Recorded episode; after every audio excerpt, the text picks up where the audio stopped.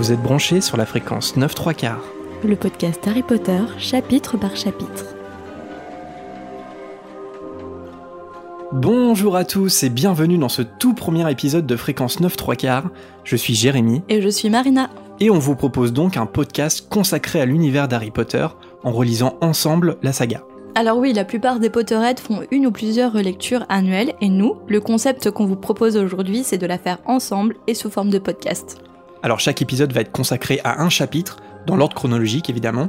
Dans ce premier épisode, il sera donc question du premier chapitre du premier livre, L'école des sorciers. Alors peut-être préciser quand même que c'est une émission entre guillemets full spoiler, dans le sens où elle s'adresse aux fans d'Harry Potter comme nous. Donc pour ceux qui n'ont pas encore lu les livres, branchez le petit ventilateur, prenez une petite limonade bien fraîche et revenez nous écouter un peu plus tard, on vous accueillera avec plaisir. Alors on dit ça pour vous, hein, parce que ça va souvent nous arriver d'évoquer ou de parler de choses qui se déroulent bien plus tard dans l'intrigue. Après, libre à vous de nous écouter, mais euh, on vous aura prévenu. Si jamais vous cherchez un podcast pour découvrir Harry Potter, je sais pas s'il en existe en français, mais en tout cas, si vous comprenez l'anglais, il y en a plusieurs euh, podcasts anglophones qui proposent ce genre de concept, et il y en a un qui est particulièrement intéressant et dont on s'est pas mal inspiré, qui s'appelle Potterless, donc c'est américain, et c'est intéressant parce que l'animateur découvre Harry Potter. Donc il a vu quelques films, euh, il en a un vague souvenir, mais il découvre l'intrigue, donc euh, les twists, etc. Donc si jamais ça vous intéresse, il y a Potterless par exemple, mais nous c'est pas ce qu'on va vous proposer. On vous conseille d'avoir euh, lu les, les livres ou au moins d'avoir vu les films pour pas vous faire spoiler. Alors comme c'est notre premier épisode, il est possible qu'on ne soit pas encore répertorié sur les plateformes de podcast. Mais vous inquiétez pas, Jérémy va faire le nécessaire, on devrait arriver assez rapidement. Dans tous les cas, si le concept vous plaît, n'hésitez pas à rejoindre nos réseaux sociaux qui eux sont bien disponibles. Euh, on a un Facebook, un Twitter, un Instagram, et, euh, et comme ça vous pouvez vous tenir au courant euh, des enregistrements, des sorties podcast et prolonger l'aventure avec nous.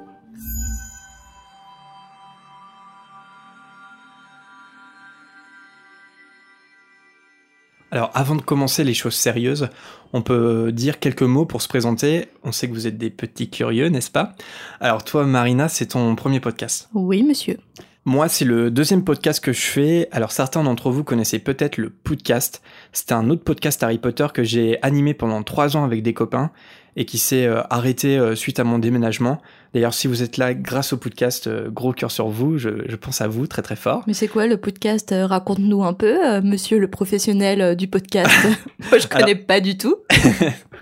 Oh, quel acteur studio.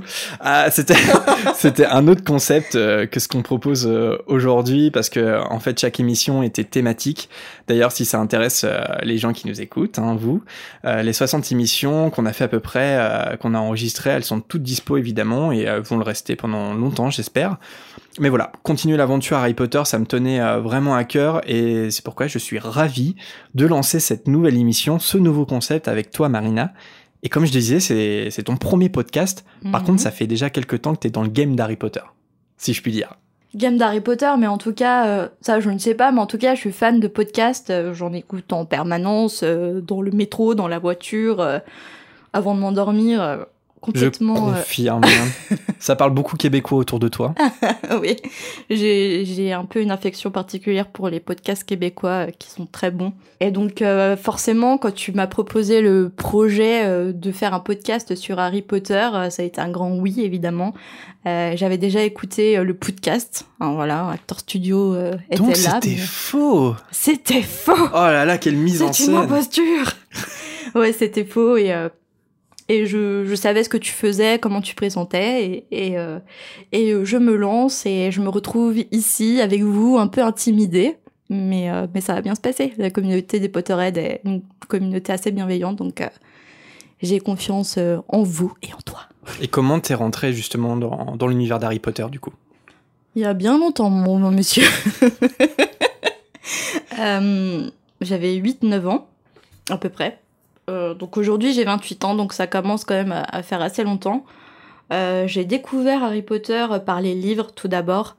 Euh, une bibliothécaire, pardon, m'avait conseillé Harry Potter parce qu'elle m'avait dit que tous les jeunes étaient à fond dessus. Je l'ai emprunté, je l'ai ouvert, j'ai lu 3-4 pages et je me suis dit, bon, c'est pas top tout ça. je l'ai refermé et je l'ai rendu le lendemain pour être précis dans les détails. Et ton aventure Harry Potter s'est arrêtée là. Ouais, et aujourd'hui es on une fait. Potterless en français. je ne connais pas Harry Potter. Elle ne connaît absolument rien je en suis Harry une Potter. imposture du début à la fin. Vous allez vite vous en rendre compte. Et, euh, et non, ensuite, quelques mois plus tard, maman m'a ramené euh, le livre, euh, elle me l'a offert, et, euh, et là, je l'ai ouvert, et ça a été la révélation. Je ne l'ai plus jamais lâché, la saga Harry Potter. Euh, je, lise, je lisais en mangeant, j'emportais les livres partout, j'étais, c'était une obsession pour moi. Et, euh, et quand, les, quand le film est sorti, j'étais, j'étais C'était en folle. 2001. Comment? C'était en 2001, on avait à 2001, peu près ouais, 10-11 ouais, ans. ouais. Donc j'ai connu, euh, j'ai connu l'attente du film, j'ai connu l'attente des nouveaux livres qui allaient sortir. Je pense qu'on est vraiment au cœur de ce qu'on appelle la génération Harry Potter, dans le sens où on a vu euh, le buzz des livres Mm. se faire, même si on était un peu jeune. Et, enfin, personnellement, euh, moi, j'ai découvert Harry Potter, malheureusement, j'ai envie de dire, par rapport à toi, euh, grâce au film, parce que quand le film est sorti, c'était en 2001, moi, j'avais 11 ans, quoi. Donc, On avait le même âge. on avait le même âge que, Que les les, que les personnages. personnages. C'était incroyable, donc je me Mm. suis complètement identifié à, à l'univers donc que j'ai découvert au cinéma. Et, et ça a joué forcément parce qu'on a attendu les livres, on a attendu les films, et je pense aux jeunes générations qui découvrent Harry Potter, c'est pas fr- franchement la même chose du coup, je non, c'est pas eux. pareil parce que moi je m'en souviens. euh, Harry Potter, euh, ça a été un peu euh, mon livre doudou, si je peux dire, surtout dans ma période collège. On sait que la période du collège, c'est pas une période simple pour la plupart des gens. Euh, j'étais quelqu'un d'assez timide, euh, j'étais, du coup, j'étais un peu dans mon monde. Et euh, c'est vrai que la saga d'Harry Potter, ça m'a permis de, de me plonger dans l'univers et d'oublier tout le reste. Mm.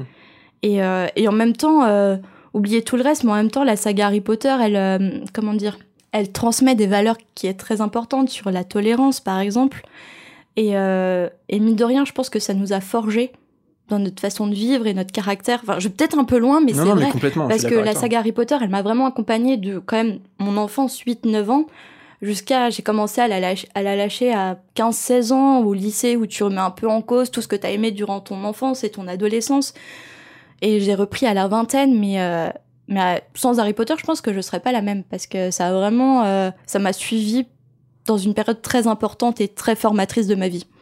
Ouais, et puis une, euh, une des données aussi à prendre en compte, euh, et peut-être que les jeunes générations qui nous écoutent là, hein, ça, ça, ça se peut, euh, coucou euh, aux, aux plus jeunes qui nous écouteraient, euh, ce qui est à remettre en perspective, c'est la naissance d'Internet.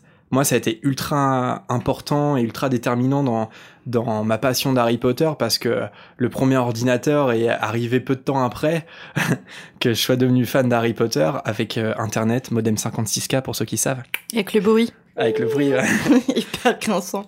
et, et les sites de fans euh, euh, sont nés euh, assez tôt et moi j'ai découvert ça euh, j'ai découvert ça je sais pas je, je me rappelle euh, je me rappelle voir la, la bande annonce du quatrième film dans une qualité très basse sur mon t- sur euh, mon ordinateur quand quand j'ai quand je- j'étais rédacteur à l'époque c'était sur poudlard.org et j'ai passé un, un, un nombre incalculable d'heures à être sur internet, à écrire des articles, à traduire les informations qui nous venaient euh, de, sites anglais ou américains. Et, ça, c'est quelque chose, c'est vrai que les jeunes ont peut-être du mal euh, à se rendre compte. euh, c'est vrai que Internet, on découvrait en même temps et ça a permis de, enfin moi en tout cas dans mon expérience de fan, de communiquer avec d'autres fans. Parce que bon, j'avais la chance quand même que mes potes étaient des gros geeks comme moi, hein, donc il y avait pas de souci. À chaque cour cours de récré, on parlait soit Harry Potter, soit Star Wars, on vous le dit tout de suite, ou Seigneur des Anneaux. J'étais pas populaire, hein. j'étais un peu comme toi, mais euh, ça a permis de d'élargir encore l'expérience Harry Potter. Et ce qui est magique, c'est que c'est encore le cas aujourd'hui en fait. Mm. Euh, Ouais, mais tu vois, j'ai pas vécu la même chose que toi avec Internet. Parce que euh, même encore aujourd'hui, euh, j'ai jamais été sur les sites pour euh, aller chercher plus d'informations en fait. Je, je suis, en fait, j'ai construit mon propre monde Harry Potter et je m'en tenais à ça. C'est peut-être un peu fermé, hein, mais euh, mais j'ai jamais cherché à en savoir plus sur la vie des personnages ou autres. Même aujourd'hui avec Pottermore, euh, là j'étais un peu sur Pottermore euh, pour l'émission, Euh, mais sinon, tu sais pourquoi j'ai utilisé Internet la première fois par rapport à Harry Potter? Oui. Non, bah non, je sais pas du coup. Pour essayer de le pirater. Le, le film? Oui. en fait, je m'en. avec doublage québécois. Point à vie. Attends, on parle quand même, on est en 2001. 2001, début d'Internet. On est chez mon parrain et dans la conversation, j'entends que mon parrain dit que c'est absolument fabuleux parce qu'on peut commencer à pirater, à voir des films gratuitement sur Internet. Alors son prénom et son nom de famille, s'il te plaît. donc moi, en tant que fan d'Harry Potter, qu'est-ce que je fais? Après le repas, je demande innocemment d'aller sur euh, l'ordinateur de mon parrain et j'essaye de trouver le film. Regarder le film sur internet et bien sûr euh, c'est les débuts d'internet, euh, c'est assez obscur, j'ai jamais jamais trouvé. Mais en fait mon attention avec la naissance d'internet et ma, ma fan attitude d'Harry Potter, ça a été de pirater le film. Merci Marina. Cette C'est une confession. Cette contribution au fandom Harry Potter est incroyable. J'ai jamais écrit dans les forums. non mais voilà, enfin. Ouais. J'ai un peu la fan qui reste dans son coin et euh, et euh, mais euh, mais en fait ma mon premier vrai rapport avec euh, la communauté de fans d'Harry Potter, ça a été en écoutant le podcast. Bah voilà. En fait. Précisément, c'est le podcast en fait. Parce que du coup, ta passion du podcast, ta passion d'Harry Potter, c'est un moment tu t'es rendu compte que ça pouvait être lié et qu'il existait mm. une émission là-dessus. Et aujourd'hui, euh, t'es derrière le micro. Ouais. Waouh. Good game, DJ. on va, va peut-être pas plus développer que ça, mais euh, si jamais vous voulez euh, en savoir plus sur euh, notre lien avec Harry Potter. Je sais pas si ça peut intéresser des gens, mais euh, ou si vous voulez nous, faire partager surtout votre expérience Harry Potter, comment vous avez découvert la saga, quelle place ça a dans votre place, quelle place ça a dans votre vie aujourd'hui, pardon. N'hésitez pas à nous envoyer des messages, comme on, vous l'a dit un peu plus tôt. On a nos réseaux sociaux sont, sont déjà ouverts, donc n'hésitez pas à nous envoyer des messages. On a aussi une, une adresse mail si vous préférez, c'est fréquence 9 34.gmail.com et dès qu'on aura reçu euh, suffisamment de messages, on ouvrira une rubrique euh, volière, je sais pas trop comment on va appeler ça. À, l'époque du hmm, podcast, ça me rappelle quelque chose. Oui, à l'époque du podcast, ça s'appelait courrier des auditeurs. Mhm. Voilà, donc euh, on, on, citera certains de vos messages à l'antenne et puis on tentera d'y répondre le mieux possible. Je pense que c'était une intro assez copieuse quoique digeste. Ah. Encore un, un, petit clin d'œil. Je, je le ferai pas à chaque émission quand même, mais ça c'est petite private joke podcast. On peut peut-être se lancer dans, dans le premier chapitre du premier livre. C'est parti. Harry Potter à l'école des sorciers. Chapitre 1 Le survivant. Alors, quelle émotion hein, donc de commencer ce premier chapitre du premier livre. Je ne sais pas combien il y a de chapitres, on aurait dû compter, mais je pense que on s'embarque dans une longue, longue aventure. Bah, pas juste dans le premier, en fait, dans, dans tout Harry Potter. Euh, donc voilà, on, sait où on commence, on sait pas où ça nous mène, mais voilà, quelle émotion quand même. Alors, le livre commence euh, avec euh, une phrase qui est devenue célèbre chez les fans. Je la cite Monsieur et Madame Dursley, qui habitaient au 4 Private Drive, avaient toujours affirmé avec la plus grande fierté qu'ils étaient parfaitement normaux. Merci pour eux. Alors, c'est peut-être l'occasion de, dire quelques mots sur le, choix du narrateur de la part de J.K. Rowling contrairement à de nombreux livres de jeunesse euh, et de nombreux livres de façon générale, le récit dans Harry Potter, il est à la troisième personne. Donc c'est une, histoire qui est racontée et qui, n'est pas vécue par un personnage. Je crois quand même que dans la littérature jeunesse, la grande majorité des livres, c'est raconté à la première personne. C'est euh, je, euh, euh, je sais pas le premier exemple qui me vient en tête, c'est peut-être pas le meilleur, mais c'est Twilight, quoi. C'est, le journal intime de, de Bella, quoi. je suis en train de lire La Voix du couteau, et pareil, c'est, les mémoires, en fait, du, mm. du personnage principal. Euh, voilà, j'ai, pas d'autres, euh, d'autres exemples qui me viennent en tête, mais voilà, c'est quand même une histoire racontée, et donc, et donc il y a un narrateur au-delà, en fait, des personnages. Donc ça, c'est, voilà, on peut le noter.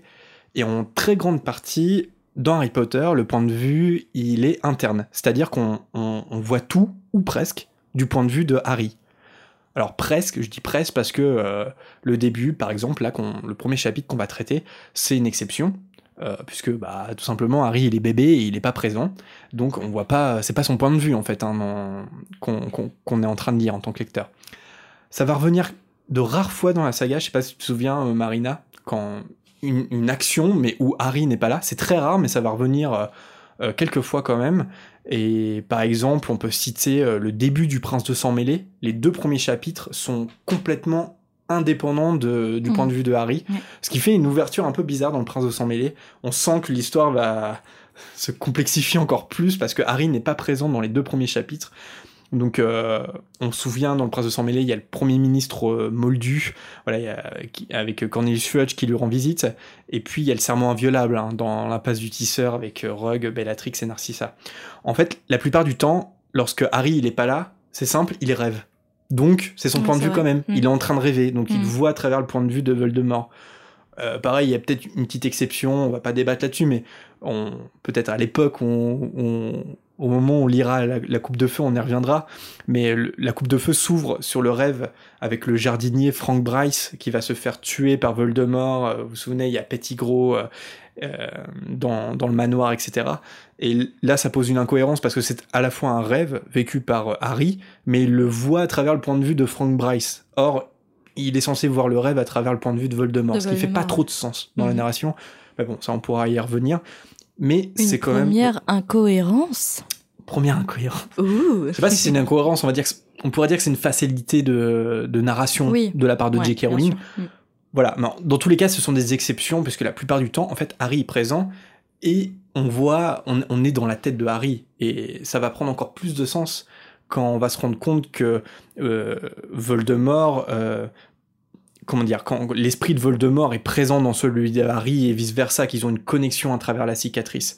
Donc euh, les rêves, on va vraiment les vivre avec Harry, et en fait, l'action, ce qui se passe, en fait, c'est pareil, tout simplement. Euh, voilà, donc ça c'était voilà pour euh, juste préciser. Enfin bon, vous connaissez Harry Potter, hein, mais c'est toujours, c'est toujours bon de, de rappeler des évidences. Donc on commence avec les Dursley, euh, avec Vernon Dursley, sa femme Pétunia et leur bébé Dudley. Ils sont quand même décrits de façon caricaturale. Euh, Vernon est, il est obèse avec une grande moustache. Pétunia elle est mince et blonde. Elle possède un long cou, euh, ce qui s'avère pratique pour espionner les voisins. La caricature est assez évidente. Et Dudley, euh, bah, c'est un petit garçon colérique est insolent, euh, qui est clairement pour y gâter, quoi. Alors la description physique, euh, elle diffère euh, assez des acteurs. Par exemple, Pétunia et Dudley, ils sont, ils sont blonds dans, dans le livre. Toi, quand tu lis Marina, on l'a un petit peu évoqué en introduction, mais est-ce que tu t'imagines certains acteurs des films, ou tous les acteurs du film, où tu te fais ta propre représentation? Mais je crois que j'ai une petite idée quand même. Bah, au départ, ma propre représentation, mais, euh, mais maintenant, euh, quand tu vois les, comment dire, la campagne marketing pour Harry Potter, pour les produits dérivés, c'est toujours les acteurs qui sont mis en avant. Donc du coup, avec le temps et par la force des choses, maintenant j'ai plutôt les acteurs en tête, sauf pour certains. Lupin, par exemple. Ah bah moi c'est pareil.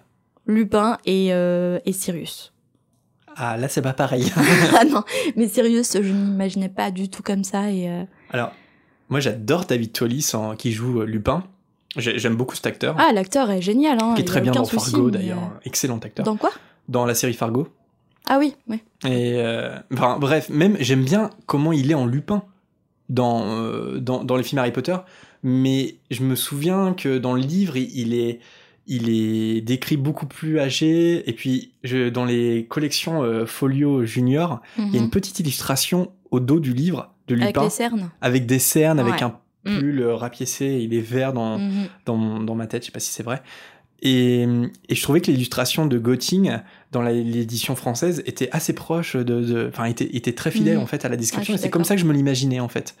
Et, et force est de constater que David Tollis ne ressemble pas à ce Lupin-là. Non, pas vraiment. Euh, Et par exemple, pour Dumbledore, ouais.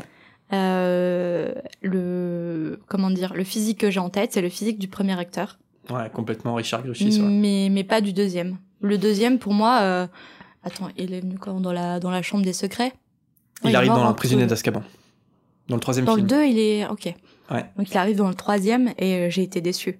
Mm. vraiment déçue. Et déjà, à l'époque où j'ai vu le prisonnier d'Azkaban, bon, on va pas, euh, on va pas trop parler des films, mais euh, aujourd'hui, j'adore ce film. Mais à l'époque, j'étais peut-être un peu jeune pour l'apprécier. Mais à l'époque, déjà le, le, la mise en scène, la photographie, j'ai trouvé très sombre. Et euh, à l'époque, ça m'avait fait un petit choc de, de passer de de l'enfance d'Harry Potter très lumineuse, très enfantin, avec euh, comment il s'appelle, euh, Chris Columbus. Voilà, Chris Columbus, il est quand même spécialiste pour les films assez enfantins, les films d'enfants quand même, les films d'aventure. Et euh, de passer de Chris Columbus à, euh, j'ai plus le nom, je suis désolée, Alfonso mais euh, je ne vais jamais avoir les noms des acteurs et des réalisateurs en tête. Je vais tout le temps les oublier. Il faut que je les note. Je suis désolée d'avance. En même temps, c'est un podcast sur les livres, hein, donc voilà. Ouais, donc du coup, ça m'a fait un choc. Et de voir déjà Dumbledore, l'acteur qui joue Dumbledore, changer, ça. Ouais, moi, c'est toujours le premier c'est qui restera en mémoire. Bah, c'est vrai que parfait- Parfaitement, et en même temps, non, quand tu regardes dans la description des livres et le caractère de, de Dumbledore, Dumbledore, c'est pas un vieillard comme l'incarnait le, le premier acteur, tu vois ce que je veux dire? Bah, je trouve que Richard Griffiths, il interprétait quand même. Il est assez fidèle à tu comment, il- à comment J.K. Rowling le présente dans les livres, puisque Dumbledore est quand même un vieux sage, un peu toujours euh, assez malin, décalé, loufoque. C'est-à-dire qu'à la première impression, on se dit, euh, mais c'est un fou. Alors qu'en fait, c'est un génie. En fait, je pense qu'on aurait, on, a- on aurait dû avoir la chance, enfin, dû, c'est sûr, hein, dû avoir la chance de, de le voir euh, dans le troisième euh, film. En Ouais, fait. bah à partir de là, et, malheureusement, euh, ouais, mm. En fait, peut-être ce qui manque à Richard Griffiths dans les deux premiers films, c'est le côté, justement ce que je disais, le côté loufoque, le côté marrant, le côté Ouais. décalé. Mm. Là, il interprète surtout le vieux sage, en fait. Sauf à la toute fin, quand il dit « Oh, crotte de nez euh, Voilà, c'est... Mais euh, à part ça, il, il est pas très euh, original, on va dire. Il est surtout euh, le vieux sage classique. Mais ils auraient pu développer, en fait, le- cet aspect-là de Mhm. Dumbledore dans les, dans les autres films. Alors que euh, Michael Gambon, à partir du Prisonnier d'Azkaban, clairement, euh, c'est un Dumbledore énergique. euh, énergique. Voilà, Ouais. la façon de se mouvoir, mais Ouais. elle m'a choquée. C'est pas Mhm. Dumbledore dans la façon de se mouvoir. Déjà, ça, c'est un, c'est un détail qui a énormément son importance. Mais sur Dumbledore, j'ai tendance à imaginer Richard Griffiths Ouais, euh, dans ma mm, tête. Aussi. Mm. C'est vrai, plus que, plus que Gambon. Euh, non, mais je sais pas, moi, il y a des. Par exemple, il y a Luna, en fait. Luna, euh, on en reparlera, mais Mm. ça fait partie des, des actrices. J'ai- j'ai- J'aime bien Evana Lynch, mais j'aurais casté une, une autre actrice. C'est pas comme ça que je m'imaginais Luna. Et voilà, il y en a peut-être d'autres, mais, mais principalement, c'est vrai que j'aime j'aime bien généralement les acteurs des films et je, me les imagine. Donc, euh, mais on, en- on reviendra parce que de toute façon, Et Devon Murray. Devon. On Non, j'en fais mention parce que euh, on a la chance de pouvoir le rencontrer au mois d'octobre, donc euh, je suis assez impatiente. Ouais. Et il était à, De- à Deauville, donc j'ai déjà pu le rencontrer, mais Marina, malheureusement, euh, Mm, Fallait Vas-y, vante-toi. je me la pète un peu. Voilà. Voilà. Donc, bon, on reviendra. De... On peut évoquer les films, hein, voilà. On, ça, on, on De toute façon, l'un va pas sans l'autre aujourd'hui. Voilà. Euh, Les livres, les films. euh, Et puis, bon, des fois, ça peut nous arriver, comme, comme ce qu'on vient de faire, de, de partir un petit peu du chapitre, mais vous inquiétez pas, on va toujours y revenir à un moment. Peut-être petit point étymologique pour venir au, au chapitre. Chez J.K. Rowling, les noms ont souvent une signification, et c'est le cas notamment pour Pétunia. Si l'étymo- si l'étymologie pardon, vous intéresse, je refais une petite pub hein, si ça ne te dérange pas. On a fait une émission au podcast qui est labellisée euh, étymologie. Tu- Ah, tu... Non, je, je peux pas faire ça? Ah non, bien sûr que non, c'est deux entités bien séparées. je Non, mais- ne veux pas d'ennui. Non, je plaisante. Non, non, mais voilà, je, je- je le, je le ferai rarement, mais voilà, si, l'étymologie est hyper intéressante. On, a- on avait fait une émission là-dessus, et je crois qu'on avait évoqué le cas de pétunia. Euh, la plante, euh, du- le pétunia, exprime la colère et le ressentiment, ce qui va parfaitement au personnage lorsqu'on connaît sa relation avec sa sœur et sa jalousie de pas être euh, elle aussi une sorcière. Donc tout ça fait sens. Donc voilà, petit clin d'œil étymologique. Et une anecdote aussi, je sais pas si tu le savais Marina, mais Dursley, c'est une véritable ville du Royaume-Uni? Non. Tu savais pas? Non, non. Euh, Moi non plus. si, je crois qu'on l'avait évoqué, mais euh, c'est une ville qui se trouve entre Bristol et Gloucester. Et J.K. Rowling détestait visiter euh, cette ville quand elle était petite.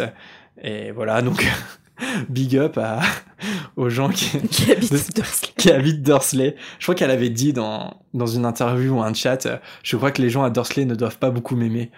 Après, je pense que euh, le la comment on peut dire euh, la mairie doivent être contents. Enfin, je sais pas s'il y a des mairies en Angleterre, mais en tout cas, la ville doit être contente quand même parce que ça doit apporter des touristes, je pense. hein. Ouais, bah moi j'aimerais bien y aller. hein.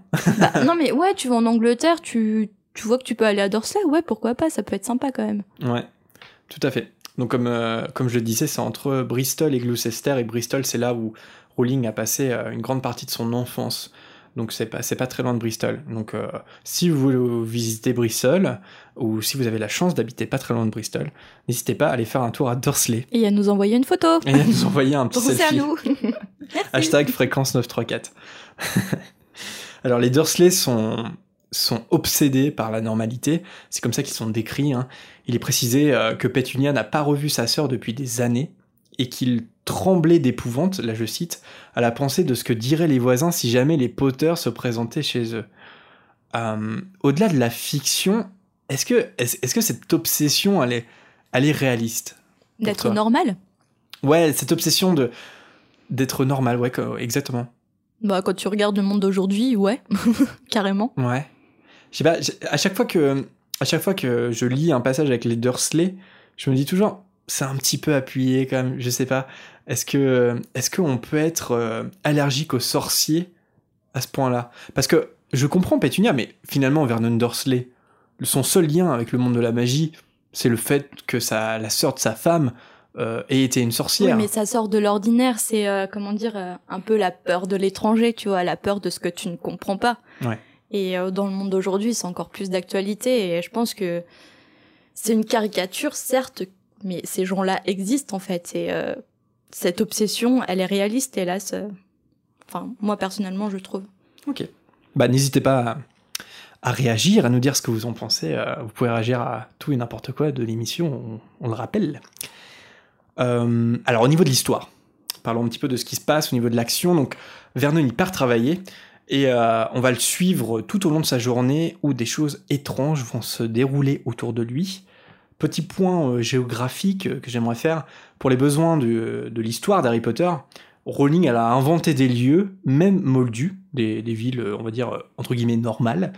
Euh, ne cherchez pas Private Drive ou Little Whinging, par exemple, ça n'existe tout simplement pas. On sait que c'est une ville de, la banlieue sud de Londres, dans le livre Harry Potter, mais qui a été complètement inventée pour l'occasion. D'ailleurs, il s'agit encore d'un jeu de mots, parce qu'en anglais, whinging, ça signifie pleurnicher, et ça fait penser que c'est peut-être une activité que Dudley pratique beaucoup dans les bras de papa et maman, même quand il est grand. Donc je pense que euh, c'est lié. Voilà, donc euh, de toute façon, tout a une signification dès lors qu'il s'agit de, création de, mots, de dialectes. hein. Chez J.K. Rowling, c'est passionnant. Mais euh, voilà, Little Whinging, ça n'existe pas. C'est intéressant hein, qu'elle ait, inventé des, lieux moldus. Finalement, elle aurait pu situer l'action dans des villes connues. Voilà, parce que les grandes villes, elles, elles sont bien indiquées. Hein. Euh, va dire un petit peu plus tard dans, dans le chapitre qu'il a survolé Bristol en référence euh, à là où Rowling a, passé son enfant, je le disais tout à l'heure. Et puis, bien sûr, il y a Londres. hein, euh, on, ira à Londres hein, un petit peu plus tard dans le récit. Mais la ville ouvrière, par exemple, où ont grandi Lily et Petunia Evans, ainsi que, que Rogue, c'est une autre ville, euh, entre guillemets, moldue qui est interventée, qui s'appelle Carbon les Mines. Voilà. Donc elle, elle invente euh, des villes. Je sais pas, est-ce que est-ce que c'est pour pas que les fans euh, se rendent dans ces villes comme à Dursley et fassent des tags Harry Potter? Je sais pas, mais en tout cas... là- Et je sais pas, mon... enfin, je pense qu'à l'époque où elle a écrit euh, le premier tome, je pense qu'elle pensait pas avoir des Non. fans. Ouais, c'est clair. Mais justement, c'est tout J.K. Rowling. Elle a, elle sort des sentiers battus en fait. Hmm. Elle invente un monde de A à Z. Mm, mm. Elle cite quelques grandes lignes, quelques grandes villes connues, pardon, euh, pour qu'on ait des points de repère. Mais à côté de ça, elle, elle invente tout un monde et c'est tout à son honneur. Donc on, on lui pardonne des petites incohérences. Tout à fait. Non, mais ouais, c'est vrai que c'est passionnant. Elle, euh, elle recycle beaucoup de choses, mais au final, elle crée son propre univers jusqu'à créer des villes, euh, des noms de villes qui vont avoir une signification. Donc, euh, c'est une des raisons pour lesquelles c'est passionnant de relire Harry Potter et d'étudier, d'analyser en fait euh, Ouais, les livres. C'est ce qu'on essaye de faire en tout cas. Alors Vernon, euh, donc il part travailler et au coin de la rue, il remarque un chat qui semble lire une carte routière et au second coup, au d'œil, euh, la carte a disparu. Lorsqu'il arrive dans les embouteillages de la ville, il remarque aussi des passants qui portent des capes. Certains se chuchotent des choses à l'oreille et c'est l'horreur quand Vernon réalise qu'il ne s'agit pas d'une nouvelle mode euh, de jeunes un peu stupide, puisqu'il y a des gens de tout âge. Euh, et je cite parce que dans, dans le livre c'est écrit sous le, sous le point de vue de Vernon, quelle impudence. Voilà. Et dans les livres, euh, il faut quand même euh, peut-être signaler que les sorciers sont beaucoup moins, on pourrait dire, adaptés au monde moldu comparé aux films. J'ai l'impression que les films ont un peu normalisé euh, le, je sais pas, la représentation des sorciers, puisque dans les livres, la plupart des sorciers, euh, ils savent pas s'habiller. Genre un jean et un t-shirt, ils connaissent pas. Ils portent toujours des capes de couleurs. Et les En sorciers. tout cas, dans- ils savent pas s'habiller selon nos critères. Ouais, de, c'est ça. De moldu, en fait. Alors que dans les films, euh, je veux dire, à Poudlard, euh, ils Ouais. s'habillent comme des moldus, Ouais. quoi, Mm. euh, assez bah, rapidement. surtout à partir du troisième. hein. Ouais, c'est ça. Ouais. C'est ça. Donc, euh, alors qu'il faut savoir que la plupart des sorciers, ils, ils savent pas mettre un jean, quoi. Bah oui. Bon, c'est comme la base, hein. Donc, euh, c'est pour ça que le cours d'études des moldus, qui est boudé par les élèves de Poudlard, devrait peut-être l'être beaucoup moins. c'est intéressant. Soyez au courant du monde dans lequel vous vivez, quand même. Euh, Donc voilà, dans, dans la saga des livres, en tout cas, les sorciers, ils ont des mœurs véritablement différentes de celles des moldus. Ça, c'est peut-être à, rappeler. Alors, dans son bureau, euh, Vernon, il est dos à la fenêtre. Il remarque pas des, des hiboux qui veulent en plein jour. Sa position, euh, bon, on est un petit peu dans l'ana- dans l'analyse, mais ça peut en dire long sur la personne qu'il est. Il tourne aussi le dos à la réalité. Il tourne le dos, en fait, euh, au monde qui l'entoure. Donc voilà, donc petite remarque. On remarque aussi également que Vernon, il crie sur ses collègues. Euh, donc bon, euh, ça a l'air d'être une personne assez détestable. hein. Mm. Donc euh, On connaît tous une personne comme ça. voilà. Il n'est pas juste exécrable à la maison, il est aussi exécrable au bureau, ce qui est souvent le Quel cas. hein. bonheur. Voilà, donc un... Je sais pas si, si tu as cherché, moi j'ai complètement oublié de le faire. Est-ce que quelqu'un avait repris le nom de la société de, de Vernon? Grunnings. Ouais. Est-ce que ça existe déjà? Genre, est-ce qu'il y a une société qui Ah s'appelle ouais, c'est ça, ou quelqu'un a repris, euh, ouais. Ah, J'ai- je ne sais pas. Je voulais chercher et j'ai. Donc, euh, si jamais vous connaissez la réponse ou les cherchez, euh, on attend la réponse. Ouais, c'est intéressant. Est-ce qu'il y a une société qui a Ouais. coulé à, cause de J.K. Alors, le midi, lorsque Vernon sort chercher son déjeuner, il revoit des personnes bizarres et il entend dans une conversation le nom de Harry Potter. Horrifié, il croit reconnaître le nom du neveu de sa femme, parce qu'il connaît même pas le prénom, hein, il est même pas sûr du prénom, Mhm. pour vous dire. Vernon a quand même euh, cette pensée horrible en parlant de Pétunia. Alors là, je cite le texte. Toute allusion à sa sœur la, le- la mettait dans un tel état, et il ne pouvait pas lui en vouloir. Si lui-même avait une- eu une sœur comme ça, j'ai envie de dire, fuck off Vernon, quoi. C'est genre, c'est, il- c'est pratiquement, il lui reproche de, de- qu'elle est une, différente. sorci- une sœur sorcière, pardon. C'est quand même incroyable ce, Mm. ce personnage. Donc à travers une pensée comme ça, euh, ça en dit long quand même sur Vernon Dursley, qui est, je crois, un des personnages que je déteste le plus, franchement. On, on le cite pas beaucoup dans les, dans les personnages les plus détestables, mais vraiment, Vernon, c'est une, ordure, quoi. C'est une ordure. En plus, dans les reliques de la mort, Pétunia, elle aura un petit revirement à la... au moment de dire au Mm. revoir à Harry, mais Vernon, il en a complètement rien à faire. Et c'est vrai que un- moi, c'est un personnage que je mais déteste. on en discutera un peu plus tard, peut-être, mais euh, est-ce que finalement, donc déjà, c'est sûr que Pétunia nourrissait déjà une, euh, une haine envers Lily, mais le fait de rencontrer Vernon, un homme qui a peur de la différence, n'a pas attisé la haine de Pétunia sur Lily. Ouais, je vois tu ce vois, que tu veux dire. finalement, il l'a pas tiré vers le haut, mais il l'a tiré vers le bas, Pétunia. Mm, mm. Euh, enfin, je sais pas, j'ai l'impression que qu'il est encore plus détestable que Pétunia finalement. Et c'est lui qui attise la haine de envers Lily. Je serais très curieux de savoir comment, euh, s'ils ont eu un date, de quoi ils ont parlé. Et peut-être que. À 4 Hein? À 4 À 4. Ah, un date entre qui? Entre Pétunia et Vernon. Ah Bah oui, ils en ont Peut-être eu savoir forcément, ouais. Comment. Tu vois, pourquoi ils se sont plus. Et, et une des théories qu'on pourrait avoir, c'est que Pétunia, elle a, elle a énormément de, de jalousie envers sa sœur, parce qu'on l'apprendra un peu plus tard, enfin même plus tard quand même, euh, qu'elle était jalouse hein, de, Mhm. de la sorcellerie euh, de, sa sœur. Et elle a même écrit hein, une lettre à, à Dumbledore pour lui demander si elle pouvait rejoindre Poudlard. Elle, elle aimerait que sa, que sa mère soit aussi euh, fière d'elle Mhm. qu'elle ait pu... Et je pense que Lily a toujours eu un peu l'attention sur elle. Et Pétunia a toujours été mis un peu de, de côté. Parce que comme elle est décrite, Lily, c'était une personne assez belle, Mm. assez intelligente. Et non seulement elle est une sorcière, elle est douée de, de pouvoirs spéciaux. Et Pétunia, on l'a décrit comme quelqu'un d'assez euh, ingrat physiquement, qui n'a pas une personnalité particulièrement euh, enviable, intéressante. Et euh, je pense que ça a été la goutte d'eau qui a fait déborder le vase quand Lily est rentrée à Poudlard. Et je pense que là, c'est c'est ça qui l'a fait renverser dans, dans la haine euh, de sa sœur. Et justement, rencontrer euh, Vernon qui déteste ce- les gens qui ne sont pas normaux et qui a donc certainement appris le monde de la sorcellerie par Pétunia, je pense que ça l'a Pétunia ça l'a réconforté Mm. dans tu vois dans que c'était normal du- d'avoir peur de Voilà. la différence, euh, des pouvoirs qui sortaient de l'ordinaire. euh. Complètement. Euh, si jamais, imaginons, si jamais il y avait une solution et que Pétunia elle ait pu euh, participer de près ou de loin au monde de la sorcellerie, qu'elle se soit sentie euh, intégrée, tu vois, à ce monde-là, elle aurait pas été avec Vernon, tu vois ce que je veux dire? Ouais, bah non. Vernon, c'est Ouais. un choix réac presque, Mm. tu vois ce que tu vois ce que je veux dire? Mm. Et- Bah, c'est le choix du confort en fait. C'est le, le choix d'être avec quelqu'un qui te conforte dans tes idées et qui te t'ouvre pas sur le monde.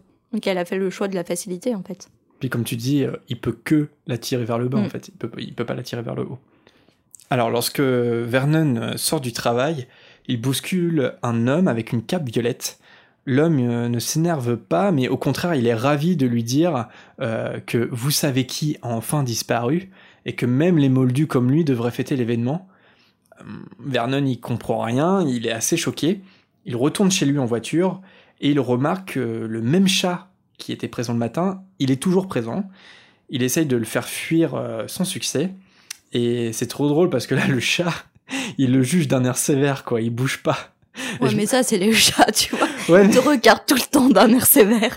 ouais, mais je me demande parce qu'on sait, on sait que c'est Minerva McGonagall. Mm.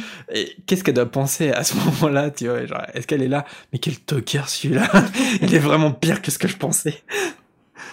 Le soir, euh, le soir à la télé, l'animateur du, du journal parle des hiboux et à la météo, le présentateur, euh, il s'interroge sur des pluies d'étoiles filantes étranges qui ont eu lieu un peu partout dans le pays.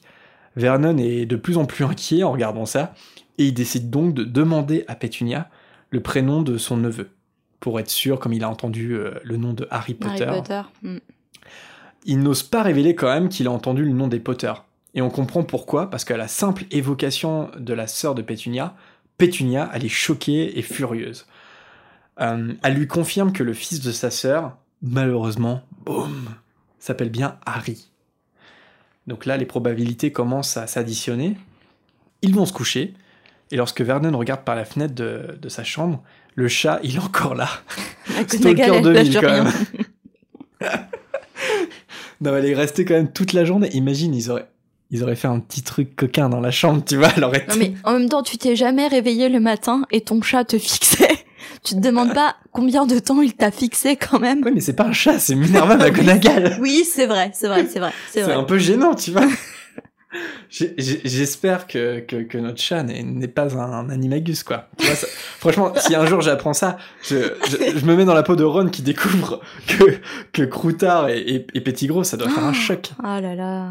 Non mais ouais, ouais, ça m'a fait un... Non, on va pas commencer à en parler, mais euh, je l'ai pensé. Hein. Je me suis dit, quand on a découvert dans le livre que Croutard euh, était en fait un, un homme, était Peter Pettigrew, je me suis dit, non mais attends, si Imagine. mon chat était un humain, qu'est-ce qu'il a vu? Qu'est-ce qu'il a entendu? Non, mais moi, je pars en HP, hein, direct. C'est gênant, quoi. C'est une catastrophe. Tu revois toute ta vie là en, en flashback. Ouais, c'est clair. En, en s'endormant, euh, Vernon, il tente de se rassurer en se disant que dans tous les cas, même si les Potter euh, étaient impliqués dans quoi que ce soit de bizarre, ça ne pourrait pas impliquer sa petite famille euh, bien rangée et bien tranquille. Et il y a cette phrase du narrateur qui est trop bien, qui dit « Il avait grand tort de penser ainsi ».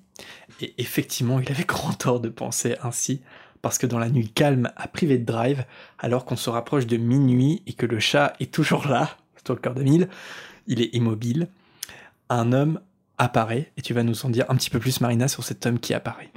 Mais avant, ouais, sa vie, elle a changé. Mais Harry, il est parti quand même pendant, euh, je sais pas combien de temps dure une année scolaire. Mais il revient que pour l'été. Il revient même pas pour les vacances de Noël.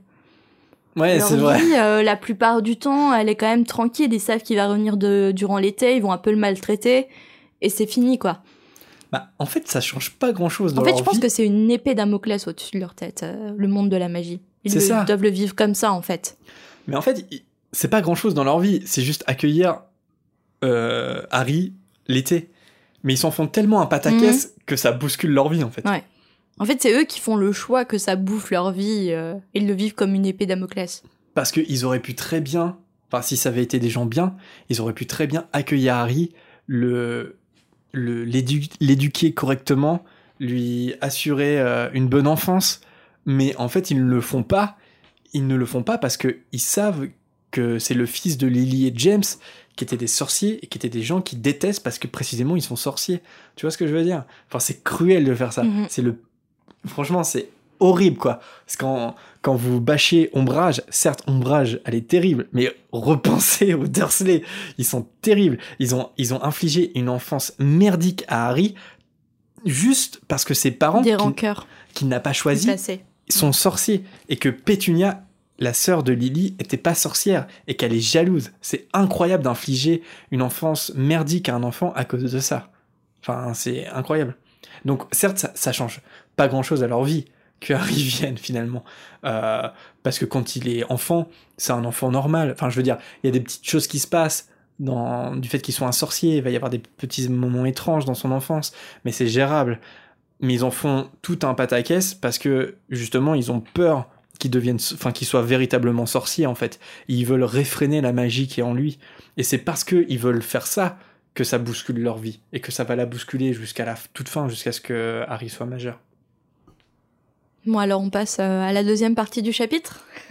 c'est parti Alors, je- pense que cette partie de ce chapitre est assez importante, puisqu'elle permet de nous faire, de faire connaissance avec trois personnages emblématiques de la saga, Dumbledore, McGonagall et Harry. Et elle va placer, J.K. Rowling, elle va placer des éléments magiques qui reviendront tout au long de l'histoire et qui auront une, infor- une, une importance plus ou moins significative. Donc pour commencer, c'est cet homme qui apparaît, c'est Albus Dumbledore. non oh le twist je m'y attendais pas Donc euh, il est décrit comme un homme assez vieux, à la vue de ses cheveux argentés, un nez de type boxeur apparemment vu la description, son long nez crochu donnant l'impression d'avoir été cassé au moins deux fois. Alors c'est un détail qui paraît anodin, mais qui en réalité a une importance qui sera révélée dans le dernier tome. Alors je m'avance un peu dans le temps. On a mais, prévenu. euh, mais on a prévenu, prévenu qu'il allait avoir des spoilers, donc euh, autant y aller à fond. Donc l'une des deux fois où son nez est cassé s'explique par le coup de poing donné par son frère Albert Forte lors de l'enterrement de leur sœur. Albert Forte l'accuse d'être responsable de la tragédie de la mort justement de Dariana et, euh, et apparemment lui file un bon coup de poing dans le nez. Donc il a une grande barbe qui descend jusqu'à la taille aussi. Un peu hipster ce Dumbledore finalement. Quand on voit le style vestimentaire aussi, on est un peu sur euh, une cape violette qui balaye le sol et des chaussures à hauts talons avec boucles. Alors ça, ça m'a fait un peu tiquer à la relecture. Stylé quoi. c'est vrai qu'on a oublié les chaussures au talon Ouais, hein. ouais. J'aurais voulu les voir apparaître dans le livre. Stylé quoi. Ouais, ouais, ouais. Mais encore une fois, c'est ce que je disais, c'est que les... c'est un peu normalisé dans le film, quoi. Ça, Dumbledore, il est un peu classique, il a une longue cape, mais il est un peu, il est assez excentrique quand même dans, dans les livres. Oui, mais de justement, assez excentrique pour rappeler que finalement, il n'est pas le bienvenu dans le quartier, là où l'excentricité n'est pas la bienvenue. Exactement. Voilà, c'est c'est pour mettre aussi, je pense, en... comment dire? En exergue. l'excentricité et la normalité du quartier un peu propre et surtout de, de la famille bien propre, bien classique euh, des Dursley. Alors là, Dumbledore voit qu'il est observé. Il semble connaître le chat amateur de cartes routières. Mais qui est-ce donc? C'est vrai qu'on cite pas du tout le nom depuis tout à l'heure. Alors il cherche quelque chose dans sa poche. Il en sort un objet décrit comme un briquet. Briquet qui, une fois actionné, lui permet d'éteindre un à un les réverbères. Alors le briquet, il est appelé été noir euh, dans le premier livre. Je sais pas si toi ça te fait tiquer, mais moi oui en tout cas. Euh, dans ma tête c'est un déluminateur. Mais euh, et après, j'ai pas trouvé d'explication de pourquoi ce changement de terme, parce que le, terme a changé aussi bien en anglais qu'en français. Alors pourquoi ça, ça reste un mystère? Bah, c'est vrai, et je crois que J.K. Rowling, euh, on lui a jamais posé la question ou elle a jamais répondu. Mais effectivement, c'est bien le même objet. Hein. C'est-à-dire que l'épée noire qu'utilise Dumbledore dans, l'école des sorciers, c'est l'épée noire, enfin, ou le déliminateur, qui lèguera à Mm, Ron Aaron en Mm. testament dans euh, les reliques de la mort. Mais euh, en fait, euh, ça s'appelle un déluminateur qu'à partir des reliques de la mort. Parce que précisément, dans le premier, donc comme tu disais, ça s'appelle un été noir. Et je crois c'est dans l'ordre du Phénix quand c'est euh, oui c'est Maugrey Folleuil. qui-. Voilà, Maugrey Folleuil l'utilise dans l'ordre du Phénix au moment de rentrer pour la première fois pour Harry au 12 Square Grimoire. Il éteint les réverbères du 12 Square Grimoire avec l'été noir de Dumbledore en disant que c'est un objet que lui a prêté Dumbledore. Et ça s'appelle encore un été noir dans l'ordre du Phénix. Et en fait, c'est uniquement dans les reliques de la mort, quand Rufus Grimjour va euh, donner à Harry, et Hermione les objets euh, du testament d'Albus Dumbledore, que J.K. Rowling a appelé ça un déluminateur. Pour été noir, ça s'appelait un put-outer. Voilà, c'est un peu un nom un peu bizarre, mais voilà, ça s'appelait un put-outer. Et donc, euh, bah, en français, euh, effectivement, euh, déluminator, à partir des reliques de la mort, euh, Jean-François Ménard l'a traduit par déluminateur. Il a Mhm. changé le nom, mais Ouais, J'ai une petite préférence pour le deuxième terme, mais bon, ça n'a pas beaucoup d'incidence ouais, sur, complètement. sur Et. Mais, surtout en anglais, parce que put-outer, c'est pas Mhm. très élégant. Ouais. Même été noir en français, c'est pas très élégant. Un été noir, ça fait.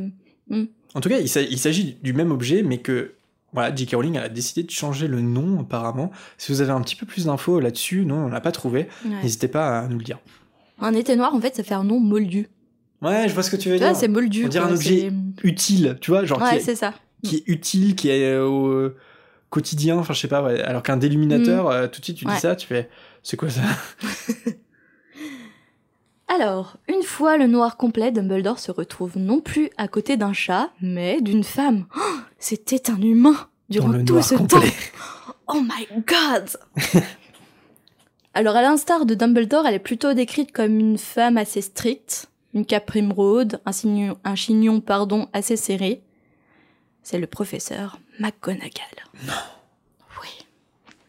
Or, elle, euh, McGonagall, elle est assez agacée. euh, dans le chapitre, elle est assez agacée de tout en fait. Euh, elle aime pas de comment les gens fêtent l'événement. Donc l'événement, on, en reviendra plus tard euh, sur euh, sur ça. Elle revient aussi sur tout ce que les Dursley ont vu à la télévision, comme la, pluie d'étoiles filantes, les hiboux en plein jour. Ça l'a un peu contrarié. Et lui, Dumbledore, à côté, est plutôt assez relax. Il est plutôt d'avis que ça soit normal de fêter un tel événement de cette manière au lieu de rester assis toute la journée sur un mur de briques à observer des moldus. Donc il lui fait bien remarquer quand même, et puis il raide comme un piquet. Alors quand même, à ce moment-là, il y a Dumbledore qui, qui dit à McGonagall qu'il a vu une bonne douzaine de fêtes sur le trajet. Est-ce qu'il y a participé? Est-ce qu'il est complètement bourré?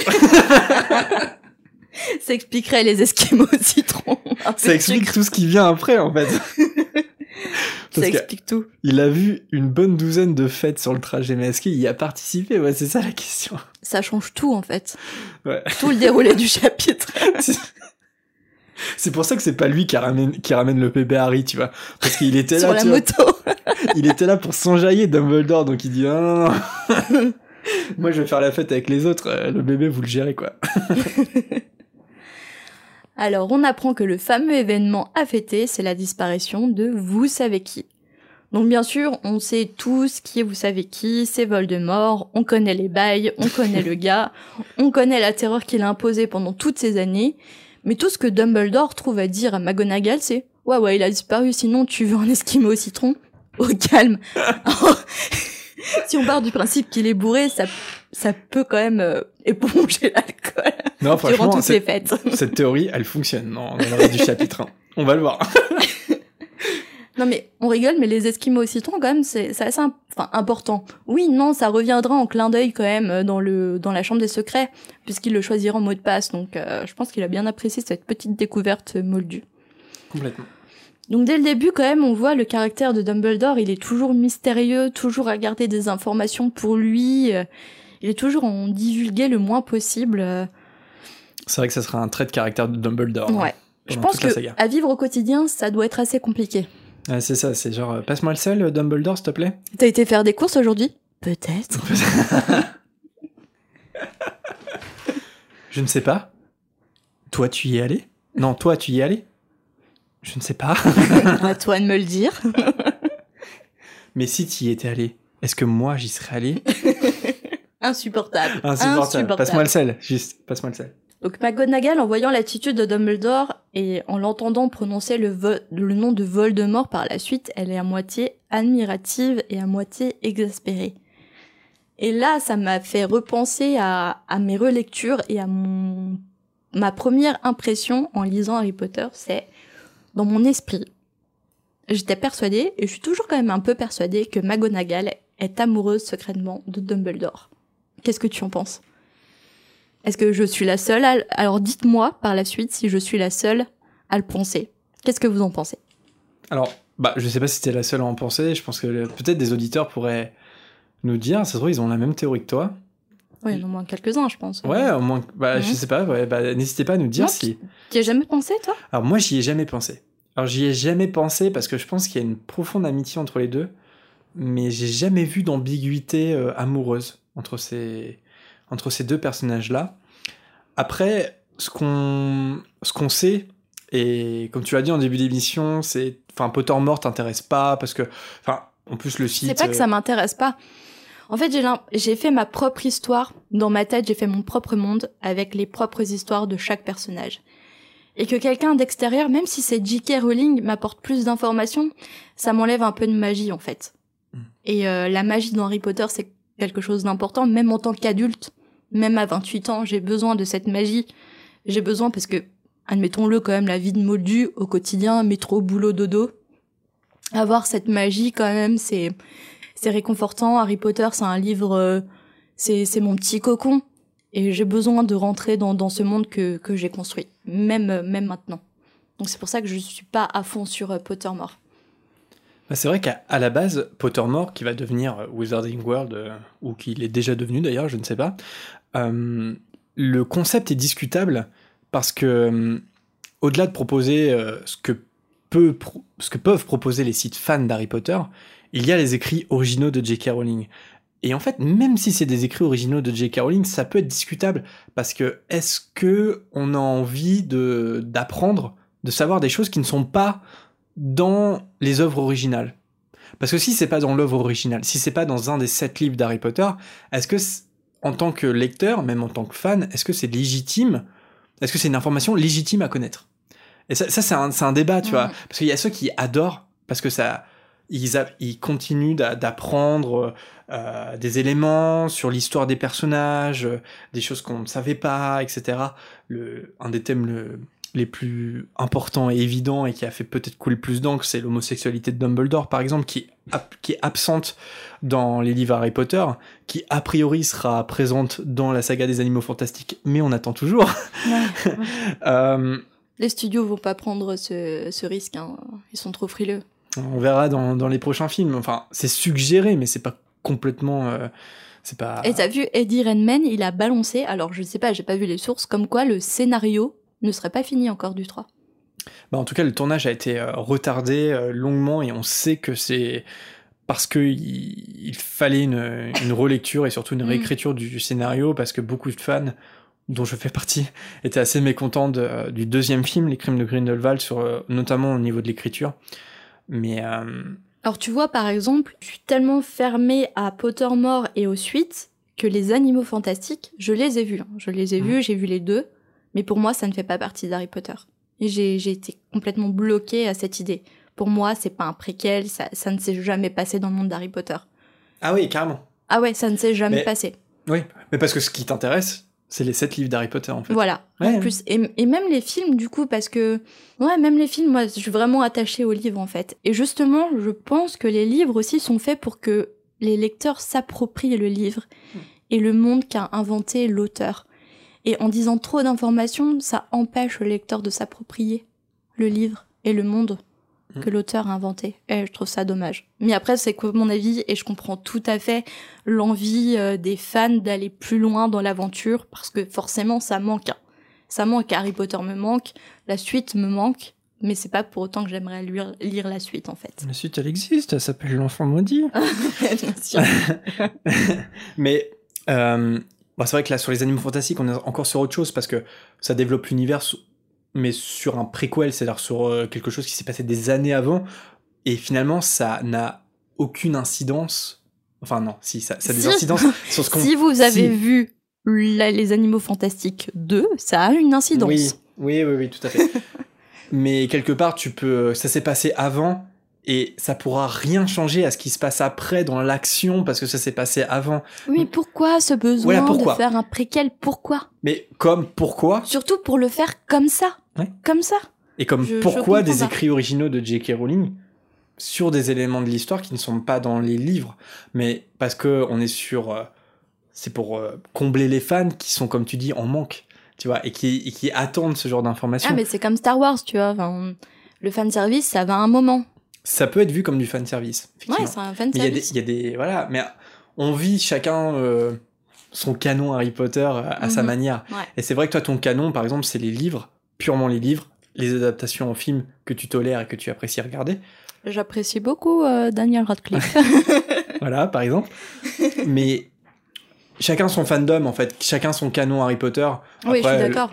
Voilà, après, il faut en Mais après, quand tu regardes pour les animaux fantastiques, euh, ça a pas comblé beaucoup de, de Potterhead.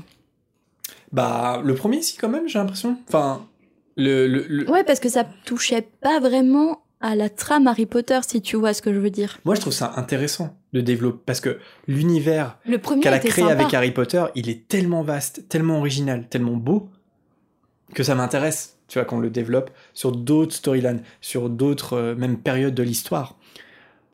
Mais là, c'est vrai qu'elle a du mal à, couper le cordon parce que euh, finalement, euh, c'est Norbert Dragono, c'est censé être le personnage principal. On se rend compte quand même que le Dumbledore, il est très important, que c'est lui encore qui va tirer les ficelles, comme dans Harry Potter, et qu'il y a beaucoup de redites quelque part. Enfin, tout ça, on a abordé ce sujet-là parce que euh, concrètement, par exemple, si on se pose la question de est-ce que McGonagall est amoureuse de Dumbledore, une théorie qu'on pourrait avoir si on se cantonne au livre, si on s'intéresse un petit peu à ce que J.K. Rowling a écrit à côté, ça, enfin, on peut toujours avoir des théories, mais elle a contredit un petit peu ça. Euh, on avait d'ailleurs au podcast, excuse-moi, podcast, Ah on avait fait une émission sur. Non, en euh, vrai, je suis très fan du podcast. hein. Écoutez le podcast, c'est un très bon podcast Harry Potter, je le recommande vivement. Voilà, là, j'ai pas de celle-là. On a fait une émission sur Minerva McGonagall et c'est vrai qu'on avait, on avait eu beaucoup de retours d'auditeurs qui, qui ne lisent pas Pottermore, qui ne sont pas intéressés par ça. Moi, je suis pas super, super intéressé par euh, Pottermore non plus, euh, euh, mais euh, pour les besoins de l'émission, on avait fait, euh, on avait essayé d'être le plus complet possible. Et c'est vrai qu'elle a, pour le coup, elle a écrit l'histoire de Minerva McGonagall sur tout ce qui s'est passé, enfin tout ou presque ce qui s'est passé euh, dans son histoire. Et je peux peut-être vous le résumer euh, assez, assez rapidement. Euh, donc après ses études, McGonagall, elle est tombée amoureuse d'un fermier moldu qui s'appelait Dougal McGregor. C'est pas, euh, c'est pas euh, l'acteur qui joue dans Star Wars, c'est pas. Non, c'est le Voilà. frère d'Evan. voilà. C'est le frère. Non, c'est le C'est le père. cousin. Non, c'est l'arrière-grand-père du coup, on va y arriver. Bref, elle est, tombée amoureuse d'un fermier moldu et ce dernier l'a demandé en mariage, mais malgré son profond amour pour lui, au dernier moment, elle a refusé sa demande en mariage. En fait, elle se, McGonagall, elle se voyait, Minerva, elle se voyait faire la même erreur que sa mère, qui s'était mariée à un moldu en cachant son identité de sorcière et donc en s'éloignant de son monde. Donc voilà, s'est vraiment éloignée du monde, sa mère, elle s'est vraiment éloignée du monde de la sorcellerie parce qu'elle a caché qu'elle était une sorcière au, père de Minerva McGonagall. Donc euh, Minerva, elle s'est installée seule à Londres, où elle travaillait au ministère de la magie, et deux ans plus tard, elle euh, a refusé une promotion et elle a rejoint Poudlard car l'Écosse lui manquait beaucoup, c'est là d'où elle vient, l'Écosse. Un jour, sa mère, elle lui a annoncé que Dougal McGregor s'était marié avec une fille de fermier, et ça l'a dévastée. Et Dumbledore l'a trouvé en train de, pleurer dans une salle vide à Poudlard. Et là, c'est enclenché un, un dialogue entre les deux, puisque Dumbledore l'a réconforté. Et ça a été le début d'une longue amitié, selon le texte de J.K. Rowling. Donc elle met bien le mot friendship, quoi, le mot amitié entre les deux. Plus tard, euh, Minerva McGonagall, elle va se marier avec Elphiston Urquhart. C'était son ancien chef de service lorsqu'elle travaillait au ministère. Elle a toujours refusé ses avances. Et puis finalement, elle va accepter euh, sa demande de mariage après la mort de Dougal, parce qu'elle va apprendre que Dougal malheureusement est mort, ça va la dévaster, mais ça va créer un déclic chez elle, elle va accepter euh, de se marier avec Elphiston. Ils, ils vont vivre trois ans de mariage qui vont être heureux dans une petite maison à Préolard, mais malheureusement Elphis- Elphinston, pardon, il va mourir accidentellement, euh, mordu par une tentacula vénéneuse. C'est quand même pas de bol. Euh, et dévastée, Minerva, elle va, elle va rejoindre sa chambre à Poudlard pour y rester jusqu'à aujourd'hui, jusqu'au temps du, du récit d'Harry Potter. Et quand on lit le texte, c'est vrai que on a du mal à imaginer que Minerva puisse être amoureuse de Albus Dumbledore, puisque il y a une déjà parce qu'elle parle d'amitié et je vois de quelle sorte d'amitié elle peut parler. C'est-à-dire que Dumbledore, euh, son vécu est assez similaire à celui-là de Minerva McGonagall. Ils ont des points en commun et par là, il arrive à la réconforter. Et il arrive à la réconforter justement parce que euh, il s'agit que d'amitié. Et puis bon, bah on sait aussi que J.K. Rowling a, a toujours vu Albus Dumbledore comme quelqu'un d'homosexuel. Et donc par Ouais, là- mais bon après ça pourrait, ça peut changer rien au sentiment de Minerva. en je suis fait. d'accord. Mais tu vois, par exemple, ce qui me dérange avec ce texte, c'est que quand même McGonagall, elle est, elle est présentée comme une femme forte et indépendante. Enfin, on l'imagine comme ça. Ouais, c'est vrai. Elle est assez badass. Et, euh, et en fait, pour tout avouer, je l'avais lu euh, justement quand je me suis posé la question euh, des sentiments amoureux de McGonagall, j'avais lu le texte. Et J.K., elle, euh, elle raconte qu'elle a refusé plusieurs fois ses avances, comme tu le dis. À la base, elle ne voulait pas le marier, euh, se marier avec. Mhm. Enfin, J'ai du mal à im- alors peut-être que dans le passé elle avait moins de d'indépendance et, et elle était elle avait peut-être moins de confiance en elle mais j'imagine pas McGonagall se marier parce qu'il faut se marier et se marier avec un mec parce que en fait son amour de toujours est décédé tu vois et de se dire bon bah l'autre il est là il veut se marier avec moi bon bah allons-y en fait Après, c'est écrit dans le texte quand même qu'elle a un mariage heureux et qu'elle aimait assez, assez épris d'amour quand même pour Elphiston. avec le temps Avec le temps. Mais c'est quand même une décision dure à prendre, quand même, quand tu normalement être forte et indépendante, de te dire j'aime pas cet homme, mais je vais me marier avec lui parce qu'il le faut, tu vois, c'est.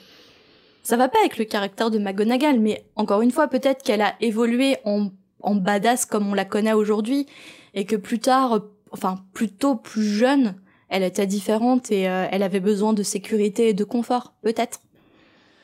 Après, c'est son seul mariage. Tu vois ce que je veux dire? Donc en fait, elle a refusé son mariage avec le fermier Moldu parce que elle avait, elle avait ses propres ambitions en tant que sorcière. Euh, donc, euh, Donc pourquoi voulait- ce revirement? Hein Pourquoi ce revirement avec son ancien chef de service? Bah c'est pas. Moi je le vois pas comme un revirement. Je le vois comme euh, j'ai refusé mon l'amour que je portais pour ce moldu parce que je voulais pas quitter euh, ce- le monde des sorciers qui m'est cher et quand je vois ce qui est devenu le mariage de mes parents, euh, je voulais pas reproduire la- les mêmes erreurs qu'a pu faire ma mère. Tu vois ce que je veux dire? Mhm. parce que en gros, euh, c'est soit je cache mon identité de sorcière, donc je m'éloigne de, mon monde, ou soit je révèle que je suis une sorcière et c'est compliqué pour rester euh, pour pour rester à la ferme et que mon mari euh, vive une vie normale et que ça soit bien perçu. euh, tu vois ce que je veux dire? Et quelque part, je pense qu'elle a peut-être des remords et avec le temps, le fait qu'il soit mort après son premier amour, ça, ça peut être tourné définitivement la page. Et elle s'est dit, peut-être que j'ai de l'amour à donner à quelqu'un et j'ai de l'amour à recevoir. Finalement, à tu vois ce que je veux dire Dumbledore. Hmm à Dumbledore. Bah non, à Elphinstone, du coup, si on a lu Pottermore. Mais tu vois ce que je veux dire? Et je pense que du fait qu'il soit mort trois ans après, bon certes il était plus âgé qu'elle, mais il est mort trois ans après dans une mort con, quoi. Et je pense, c'est c'est pas drôle, je sais pas pourquoi je rigole, mais je, je pense que... Ouais, je pense que euh, là pour le coup ça a été, ça a été la fin quoi. Elle s'est dit d'accord le mariage c'est pas pour moi. Tu vois ce que je veux dire? Mhm. C'est pour ça que je la vois pas avoir des vues, des sentiments pour un autre homme maintenant. ou maintenant je, je pense au temps du récit d'Harry Potter. Hmm, ouais, je vois. Mais parce que je prends en compte l'écrit de J.K. Rowling, et on a tout à fait le droit de dire Oh, bah oui, mais c'est pas dans le livre, donc moi j'ai le droit de créer mon propre, euh, mon propre euh, univers euh, Harry Potter, quoi. Donc je comprends aussi ta Chacun théorie, et t'as raison, et Sa liberté de penser. ta liberté de penser de Florent Pagny. Donc, euh, à l'instar de Florent, Pari- de Florent Pagny, il y a aucun mal à ce que tu t'imagines que Minerva McGonagall ait des sentiments pour Dumbledore. Par contre, paye des impôts. Bon alors on revient un peu au chapitre. On Ouais. arrête un temps les digressions. Alors on apprend la raison de McGonagall au 4 Private Drive. Elle a appris que Harry Potter a survécu à l'attaque de Voldemort. Donc je pense que après tout ce temps, elle connaît un peu Dumbledore. Elle sait qu'elle n'allait pas emmener le bébé dans un orphelinat, mais chez ses derniers parents en vie, la sœur de Lily Potter, Pétunia. Et je pense que du coup, elle voulait voir où est-ce que Harry allait atterrir.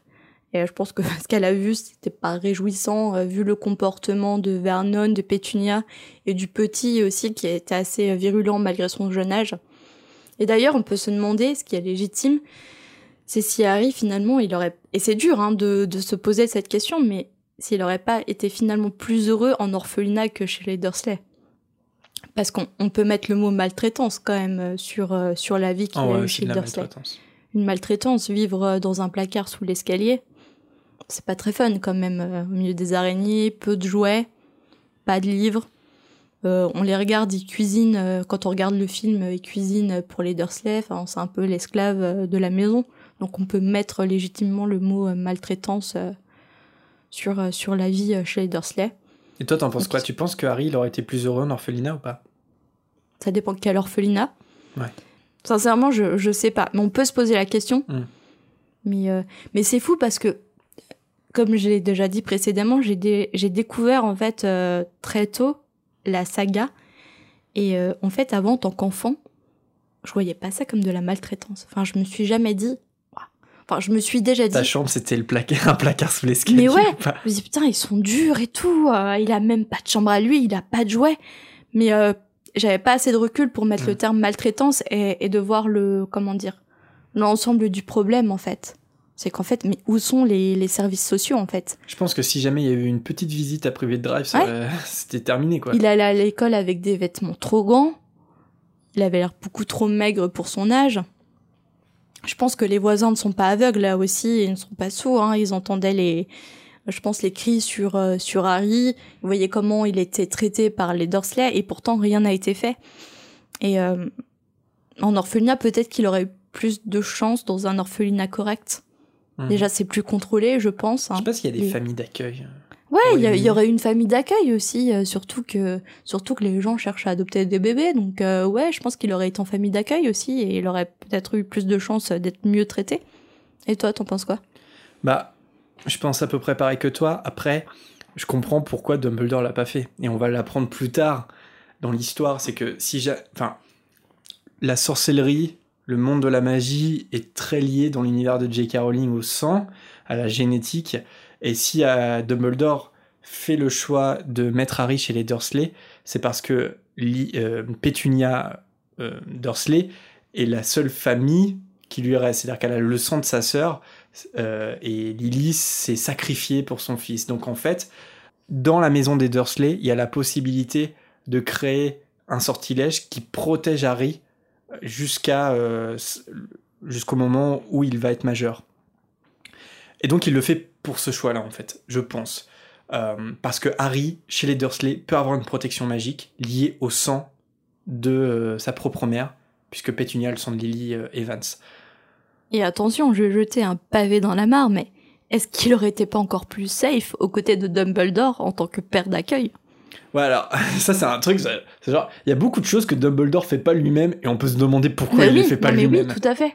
Ouais, c'est quand même euh, le sorcier qui est le plus respecté entre guillemets de Voldemort, le plus craint. Et je pense que il aurait eu plus de chance, il aurait baigné dans la magie, donc il aurait, Il aurait pu grandir à Poudlard. ouais, il aurait appris au plus tôt comment se défendre. Et non, mais pourquoi? Ça c'est la question. Alors après, Dumbledore dit dans le livre, il vaut mieux qu'il grandisse en dehors euh, du monde De des toute sorciers. célébrité, ouais. Euh, puisque ça va, ça peut lui tourner la tête, le fait qu'il soit célèbre. Devenir un petit con prétentieux comme il est devenu dans les, dans les livres suivants. non mais tu vois ce que je veux dire Loupé. Ça c'est plutôt vrai, mais pas dans cette famille-là, tu vois ce que je veux dire Après, je pense que la deuxième inquiétude de Dumbledore, ou en tout cas la deuxième motivation de Dumbledore, c'est de ne pas reproduire la même erreur qu'avec Tom Jedusor. Tom Jedusor qui lui a grandi en orphelinat et qui est devenu progressivement, enfin, il, il a fallu du temps, mais il est devenu a fortiori Voldemort quoi. Mhm. Et je pense que mettre Harry à l'orphelinat, c'est c'est un peu. Est-ce que je suis pas en train de créer un deuxième Voldemort? Tu vois ce que je veux dire? Et donc, il vaut mieux qu'il soit dans sa famille, donc dans le sang de sa famille, Mhm. où je peux créer une magie qui va le protéger. Et tant qu'il considérera cette maison comme son foyer, il sera protégé. C'est-à-dire que si Voldemort revient, il pourra rien contre lui. Parce qu'il est, euh, il est dans sa maison. Et en termes magiques, c'est une protection. Donc voilà, c'est- pour ça qu'il le fait et je comprends pourquoi il le fait. Après, le problème, c'est que je pense qu'il aurait eu peut-être, peut-être, hein, une meilleure enfance dans un orphelinat ou dans une famille d'accueil euh, de qualité. Ouais, Mais le problème, c'est que si Voldemort était revenu ou si un mangement avait voulu finir le travail pour lui, il serait mort peut-être. Ouais, non, oui, bah, Voilà. ça c'est certain. Oui, mais jusqu'où va la protection du sang? Genre, un... non mais je vais aller, voilà. Il y a un mange-mort, il arrive dans l'école d'Harry. Spling. Bon, l'école est assez protégée quand même. Mais. Non mais pas Poudlard. Ah L'école Ah. primaire, le... tu vois? Ouais, à l'école, il valait. Bah, c'est pour ça qu'après. euh, Bon, à l'école, je sais pas s'il était surveillé, mais on apprendra plus tard que, que Madame Fig est une craque-meule Oui, et qu'en fait, elle le voisine. surveille depuis Mm. toujours et que c'est un espion de Dumbledore. Donc, il est quand même. Il, il a toujours eu un œil sur Harry pendant toute euh, son enfance. Après, je suis d'accord que le risque zéro n'existe pas. Et par exemple, à l'école. euh, Mais jamais Et- ça va être euh, précisé euh, de quelle façon le- la protection du sang va marcher. C'est vrai que c'est un peu obscur. Ouais, Et- comme, un, comme un dôme sur la maison, comme un dôme quand il est avec Pétunia, comme à quel moment en fait? D'ailleurs, c'est quelque chose, je pense, les gens qui n'ont pas lu les livres et qui n'ont vu que les films, ils doivent se poser encore plus la question que nous, en fait. Ouais. Pourquoi il l'a emmené chez les Dursley? Parce que je crois pas que ça soit expliqué, le lien du sang, le fait que euh, jusqu'à sa souvenirs. majorité... Enfin, peut-être que quand il part, tu vois, je crois peut-être quand il part euh, dans les reliques de la mort, il dit euh, je suis majeur, euh, du coup la protection va s'enlever. Peut-être qu'il y a quelque chose comme ça, mais s'il faut attendre le dernier, le dernier film Mm. pour l'apprendre. Enfin bref, effectivement, on peut se poser la question. Je pense qu'il aurait été le plus heureux, mais pour sa sécurité, malheureusement, malheureusement, c'était sans doute la meilleure solution. La meilleure solution. Ouais. Donc ensuite, on a la confirmation de l'assassinat de Lily et James Potter par Voldemort. Assassinat de Lily et James, mais que le bébé Harry Potter a survécu. Mais encore plus fort, c'est que un bébé a survécu, un bébé d'un an si je me trompe pas. Mais il a survécu et non, et il a également détruit le pouvoir de Voldemort. Voldemort s'est volatilisé après lui avoir euh, jeté un, un sort de mort. Ça épaissit encore plus ce mystère. Il a fait un vol de la mort après. Petit bruit de batterie, s'il vous plaît. Alors Dumbledore confirme les craintes de McGonagall et lui confirme qu'effectivement il veut confier Harry Potter à Pétunia et Vernon. Donc elle s'indigne évidemment parce qu'après avoir observé cette famille toute la journée, elle a très vite compris quel genre de personne euh, il était. Mais en tout cas, McGonagall, euh, elle est un peu euh, contre tout, hein. Contre les décisions de Dumbledore. euh, je pense tout au long de la saga, elle le soutient pas à fond, mais à aucun moment, à aucun moment, elle va dire, écoute euh, Dumbledore, je suis pas d'accord avec toi, tu fais de la merde. Je pense que si c'était elle qui était euh, à la charge des, des décisions à prendre, elle ferait autrement. Ouais. Mais elle sait que Dumbledore Elle a une est un plus grand aveugle. sorcier qu'elle. Donc elle fait confiance. Aveugle, une confiance aveugle. Aveugle, ouais. Je pense que c'est une des grandes fidèles de Dumbledore. Et c'est intéressant parce qu'elle est tellement fidèle et tellement irréprochable. Je sais pas si t'en as déjà entendu parler, mais il y a eu la théorie, euh, pendant que les livres, enfin avant que tous les livres soient sortis, que Minerva McGonagall était une mange-mort et qu'en fait elle était au Ah service oui, de Voldemort, euh, tellement qu'on n'a rien à lui reprocher et qu'elle elle, elle a une confiance aveugle envers Dumbledore. Et non, c'est juste que c'est quelqu'un de bien, c'est une des un de mes personnages préférés perso. Donc comme on l'a on l'a dit, pour Albus, euh, c'était le moyen de protéger euh, Harry Potter, le, fait de le confier aux Dursley. Et, euh, et aussi donc non seulement de le protéger de, de Voldemort, bien qu'il se soit volatilisé, il faut le protéger quand même de la menace de cette épée Damoclès, mais aussi il faut le protéger de toute cette célébrité dont il va faire l'objet, jusqu'à ce qu'il soit prêt à l'assumer en fait. À 11 ans. À 11 ans Non mais c'est ça, à 11 ans. Comment tu peux être prêt à assumer toute cette... Après, ça explique comment, euh, comment Harry a évolué en fait. À aucun moment il se remet en question. Vraiment sur ses, sur ses actes. Et ça explique à 11 ans. T'as pas encore... Tu te cherches encore à 11 ans. Et d'un coup, tu rentres à Poudlard, on en parlera encore une fois, euh, mais tu entres à Poudlard tout le monde est persuadé que tu es un génie de la magie, que tu vas faire les choses bien, que tu es quelqu'un de bien. C'est trop pour un, pour un, pour un enfant, enfin un enfant, un préadolescent en tout cas. Après, la question c'est, on sait, vous vous êtes déjà posé la question dans le podcast, mais le système scolaire euh, chez le monde des sorciers euh, débute à quel âge en fait? Comment sont les maternelles et les primaires? Est-ce qu'ils pouvaient pas faire une entrée euh, un peu plus euh, early, enfin plus tôt je, En fait, euh, je pense que les sorciers, ils ont le choix. C'est soit. Enfin, on parle, de, on parle bien d'une maman et d'un papa sorcier. Mm. Genre, les deux parents sont sorciers. Ok. Mhm. Euh, je pense qu'ils ont le choix. C'est soit l'enfant fait euh, sa scolarité avant Poudlard dans une école de Moldu. Mais je pense, je pense, hein, enfin, c'est ce qu'on pensait au podcast, en tout cas, dans mon souvenir, il doit y avoir beaucoup de familles de sorciers qui décident de faire la propre éducation des enfants. Mais ça, la preuve en est qu'ils ne connaissent euh, rien du monde des moldus, en fait. C'est-à-dire que si jamais t'avais été à l'école avec les moldus, tu, tu saurais t'habiller comme eux. Tu vois ce que je veux dire? Tu saurais comment fonctionne l'électricité. Je sais pas, parce que t'aurais été dans une salle de classe et t'aurais utilisé... enfin, Mais bref. le sujet n'a jamais été abordé sur euh, Pottermore, sur je le système éducatif Je euh, ne sais pas. des sorciers. à nos auditeurs de nous le dire, de Mhm. nous préciser. Mais c'est force est de constater que les enfants de, parents sorciers au pluriel, ils sont tellement euh, nuls dans le monde des moldus que euh, on constate euh, soit il existe une école primaire sorcière, soit ils font ils, vont pas en cours, ils sont pas scolarisés parce que sinon ils seraient au courant, ils auraient des amis moldus, voilà. Et, et on a l'impression quand même que dans Harry Potter, ceux qui ont une connaissance moldue, c'est des, c'est des nés moldus. Et que les enfants de- nés de parents sorciers, encore une fois au pluriel, ils n'y connaissent rien, donc ils- a priori ils n'ont pas été en école. hein. Mais voilà, c'est, on, on se pose encore la question, on n'a pas euh, d'informations complètement sûres. Après, pour revenir à ce que tu disais sur le fait que ça fasse trop pour Harry à 11 ans, j'ai envie de dire en même temps pas trop le choix. Je veux dire, bon, Oui, il n'y a il pas faut le choix, qu'il certes. Faut qu'il fasse sa scolarité à Poudlard.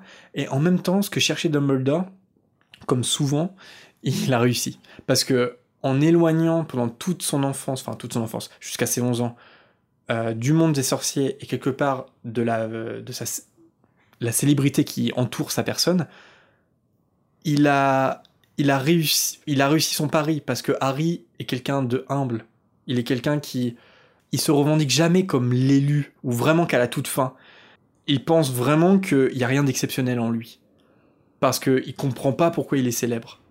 En fait, ça, arrive dès le début dans l'école des sorciers. Il comprend pas pourquoi il est célèbre. Mais c'est surtout qu'il n'a pas d'influence sur, euh, sur les relations entre sorciers. Il n'a pas la notion de, par exemple, tu sais que un tel vient de Serpentard, tout de suite tu vas avoir les préjugés. Tu vas dire c'est une mauvaise personne. Sa famille est mange-mort. Lui, il a pas tous ces préjugés. Il arrive un peu blanc comme neige, en fait, dans le monde des sorciers. Et euh, bon, bah, Malfoy, hein, il voit tout de suite euh, le genre de personne, mais il arrive, en fait, vierge de, de tout préjugé. Il arrive, il a aucune connaissance de Gryffondor, Serdaigle, Poufsouffle, euh, euh, Serpentard, il connaît pas les mange-morts et, euh, et je pense que c'est ça aussi, c'est un plus au-delà de, de ne pas être conscient de, de la raison de sa célébrité. Il se sent pas plus important que les autres et mieux. Il se sent même inférieur aux sorciers.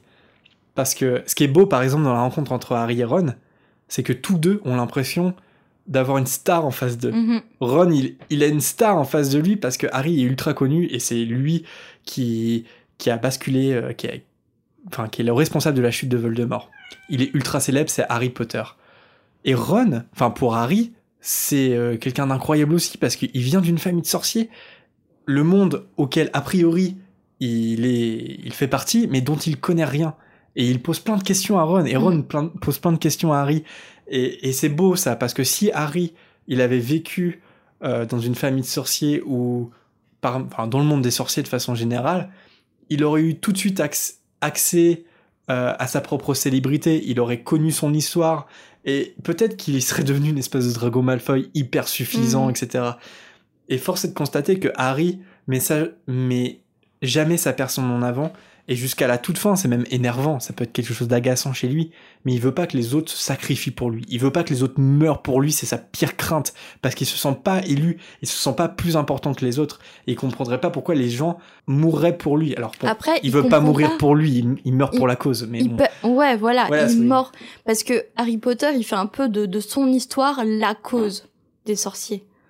Sauf que son Oui. histoire, c'est pas la cause des sorciers. Voldemort, il a sévi bien avant le meurtre de Lily et James, en fait.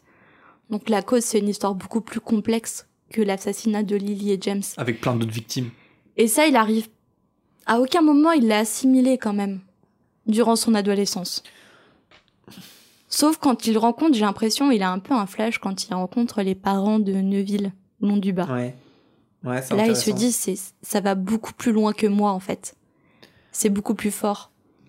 Ouais, c'est vrai, il y a ce moment-là. Et puis, force est de constater quand même que à partir de la fin du cinquième tome, quand il a connaissance de la prophétie que lui raconte Dumbledore, il comprend quand même. Enfin, ça reste une affaire personnelle. Parce que si euh, Voldemort doit être détruit, il doit être détruit par Harry.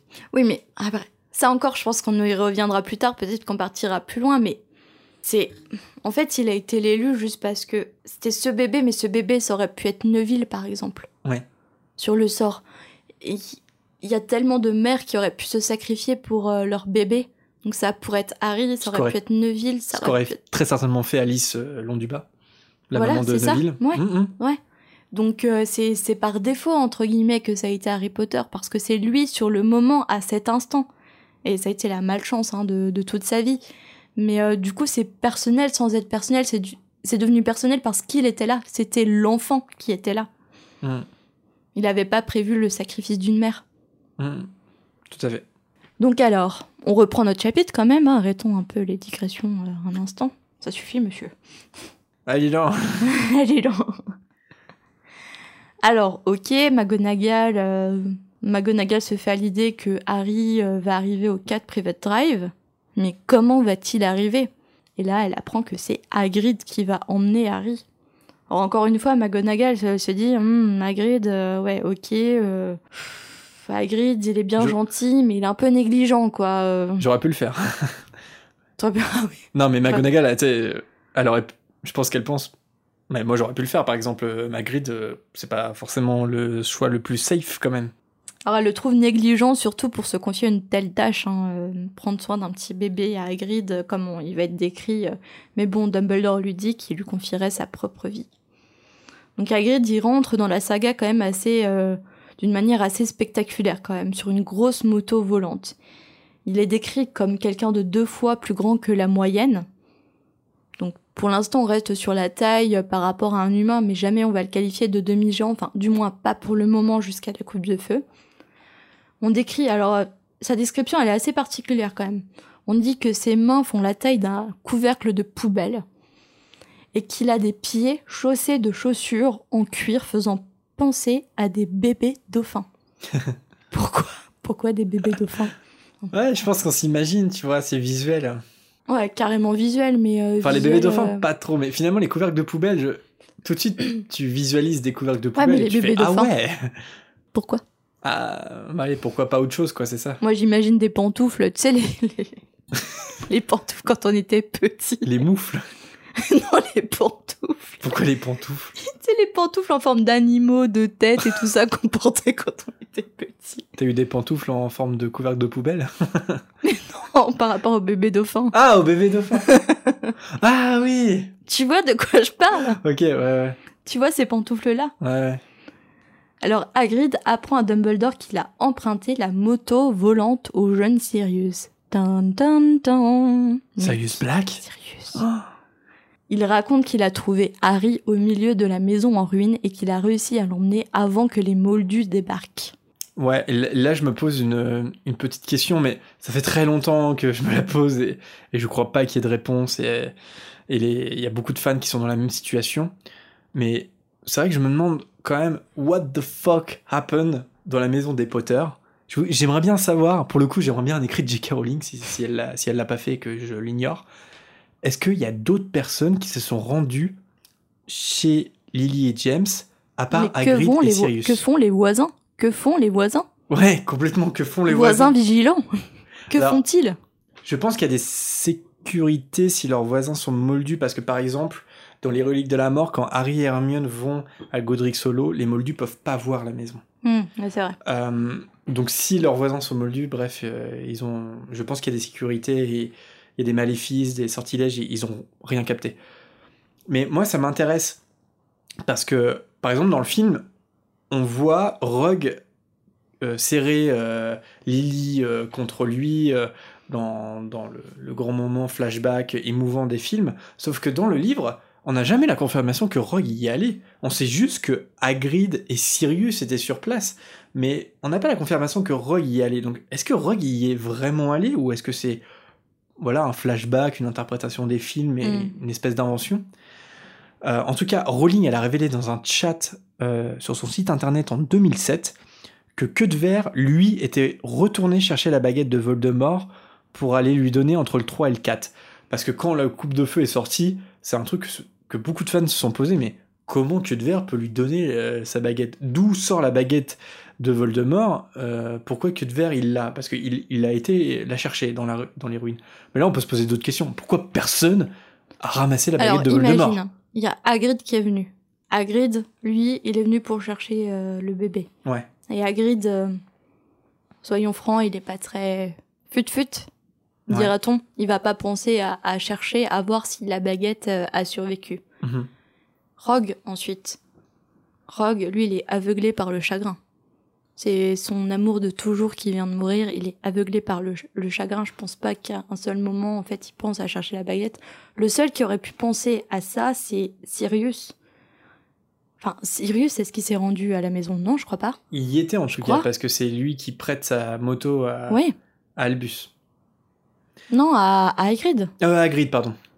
Bah non, mais c'est pas dit s'il a, il a prêté sa moto. Euh, Ah à- oui, ça peut peut-être être avant. Ouais, ça peut être avant ou après, tu vois. Ça, il n'y a pas de précision. Ouais, ouais. Mais en tout cas, les deux seules personnes où on est sûr, quasiment sûr, de ces personnes qui se sont rendues à la maison, elles n'ont pas pensé à chercher la baguette. Ouais, mais alors pourquoi Dumbledore Ouais. il y est pas allé? Ah, mais c'est encore une question, hein, Dumbledore, pourquoi hein, euh, Parce que c'est le premier à dire Voldemort va revenir. En gros, il a jamais cru à la mort de Voldemort. Mais alors pourquoi ne pas avoir été avant que de verre des années plus tard ramasser la baguette de Voldemort pour la détruire? Parce que euh, c'est genre oui, euh, moi je suis persuadé il va revenir à un moment ou à un autre, d'accord? Et tu laisses la baguette dans, dans la maison, c'est quoi les bails? C'est un peu bizarre. J'ai l'impression que c'est ce qu'on appelle un peu ce qu'on appelle des plot holes, euh, un, un trou dans la narration, un truc. On espère que les, les gens vont pas trop se poser la question parce Mhm. que il y a très certainement une incohérence là-dedans. Bon Après, bref. encore une fois, le, le monde de JK, euh, le monde que- qu'a créé JK, il est tellement complet qu'on lui pardonne Mais quelques oui, incohérences et quelques trous. Complètement. Mais Elle a fait un travail énorme quand même, en tant que fan, on cherche Oui, la petite bête, on cherche le Forcément. détail. Ouais. forcément. Et pareil, je me, je me demande, mais qu'est-ce qu'a fait Hagrid avec le bébé Harry pendant toute la journée? Parce que ça prend pas toute la journée de Mais attends, toute la d'emmener le bébé à Privet Drive. Mais on est fait bien- avec le bébé? on est bien dans la nuit du 31 octobre. Oui, mais ça fait déjà non, non, parce que Lily et James sont morts la veille. Le 30 Ils sont morts le non, ils sont. On est dans la nuit. du 31 au premier. Donc ça vient d'arriver en fait, c'est arrivé. Non, bah non, parce que euh, non, c'est arrivé la, la nuit d'avant. Le 30. Bah oui, parce que si- comment tu veux que McGonagall elle soit au courant sinon? Donc oui, c'est non, c'est arrivé le bah non, 31. imagine, c'est arrivé en début de soirée, on n'a pas d'indication sur l'heure. En fait, je pense que on est le 31 dans tout le temps en fait. On est le 31 quand euh, Lily et Jess meurent parce qu'on est après minuit. Et c'est précisé que quand Dumbledore arrive à Privé Drive, il est pas encore minuit, il est quelques heures avant minuit. Donc en fait, on est sur la même journée, si tu veux. Mais tu vois ce que je veux dire? Hmm, ouais, ouais. genre- Mais on- en fait, oui, Lily parce qu'il y James a sont les, morts. les hiboux, euh, pardon, en plein jour. euh, Oui, oui. Lily ouais, et James bête. sont morts dans la nuit du 30 au 31. Oui, ouais. Et là, l'action dans ce chapitre se passe dans la nuit du 31 au 1er novembre. Tu vois? Hmm. Donc, il s'est bien passé une journée où Hagrid, je sais pas ce qu'il a fait avec le bébé. Est-ce qu'il est-ce qu'il l'a emmené à sa cabane? Au C'est chaudron que- baveur. au jour- avec un petit biberon de bière au beurre au calme Alors ensuite, quand Hagrid arrive avec le petit Harry, on le retrouve au milieu d'un tas de couvertures avec une touffe de cheveux noirs jets et sa fameuse cicatrice en forme d'éclair. Donc c'est là que Voldemort l'a atteint. McGonagall, elle, elle aimerait bien que cette cicatrice disparaisse, mais Dumbledore dit que même s'il pouvait, il ne le ferait pas. Je cite, Même si je le pouvais, je ne le ferais pas. Les cicatrices sont parfois utiles. Après, précision sympa à connaître, moi-même j'en ai une au- au-dessus du genou qui représente le plan exact du métro de Londres. À quelle fréquence euh, Dumbledore prend le métro de Londres? À quel point c'est utile Ça, je ne sais pas. puisqu'il peut appuyer la théorie de Dumbledore est complètement bourré parce qu'il est passé une douzaine de fêtes Oh, Mais à quel Avant moment une cicatrice? Et juste Ouais, une regarde ma bêtise. cicatrice, le plan du métro. Il est con, je te l'ai dit, Jean-Michel. il est complètement sous. Alors en plus de laisser euh, Harry sur le pas de la porte, il laisse une lettre adressée à Pétunia. Et le, contenu de cette lettre ne sera révélé que dans le tome 5. Donc là, en effet, comme on l'a déjà euh, dit, on apprendra que le sacrifice de Lily a mis en place un sortilège de protection sur Harry, qui a fait ricocher le, le sort lancé par euh, Voldemort. D'où le choix de Dumbledore de placer Harry chez sa tante, où la protection par le lien du sang continuera d'agir sur Harry et ainsi le mettre hors de portée du mage noir. Et donc là, c'est avec beaucoup d'émotion que nos trois personnages, Dumbledore, McGonagall et Hagrid, vont faire leur adieu, ou plutôt leur au revoir à Harry Potter. Dumbledore actionne les noirs pour allumer les réverbères, chacun parte de leur côté en laissant Harry seul face à son destin. Le 1er novembre 81, Pétunia ouvrira la porte avec ses bouteilles de lait et découvrira avec stupéfaction son neveu. Et comme on le sait, Harry subira moquerie et maltraitance de sa famille. Mais pour l'instant, il se trouve devant la porte avec un petit tas de couvertures. Et les gens murmurent en trinquant leur verre à la santé de Harry Potter, le survivant.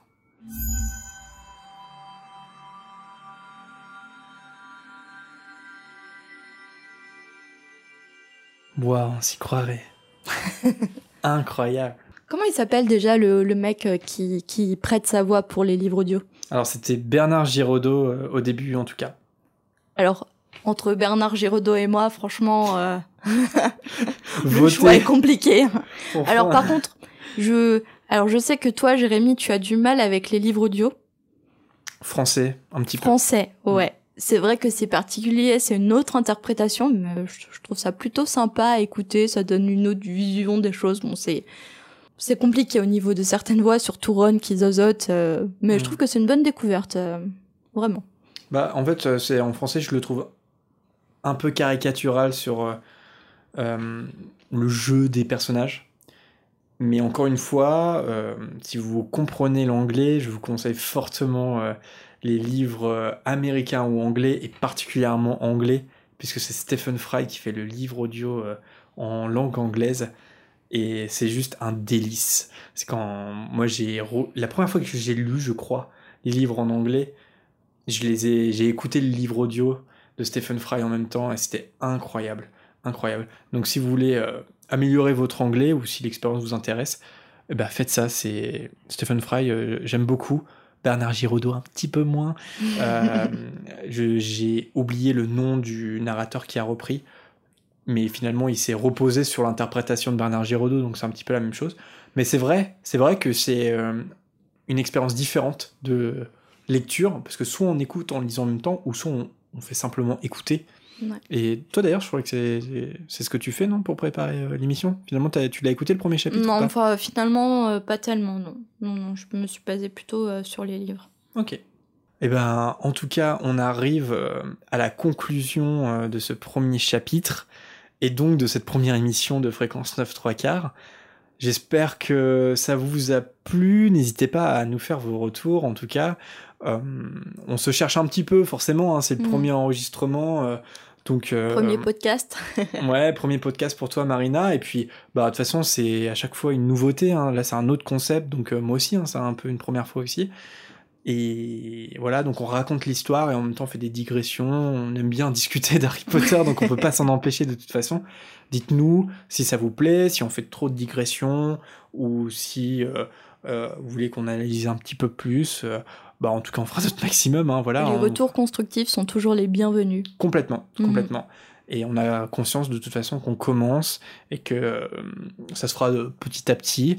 Et, et on espère en tout cas que, que cette euh, introduction, que ce premier numéro vous a plu et euh, que ça vous donnera euh, envie d'écouter la suite. Alors n'hésitez pas à nous faire vos retours et à nous envoyer vos messages, vos questions sur euh, vos réactions aussi sur euh, les réseaux sociaux, Facebook, Twitter et Instagram. On y répondra avec euh, et on les lira avec beaucoup d'attention et, et beaucoup de, de bonheur.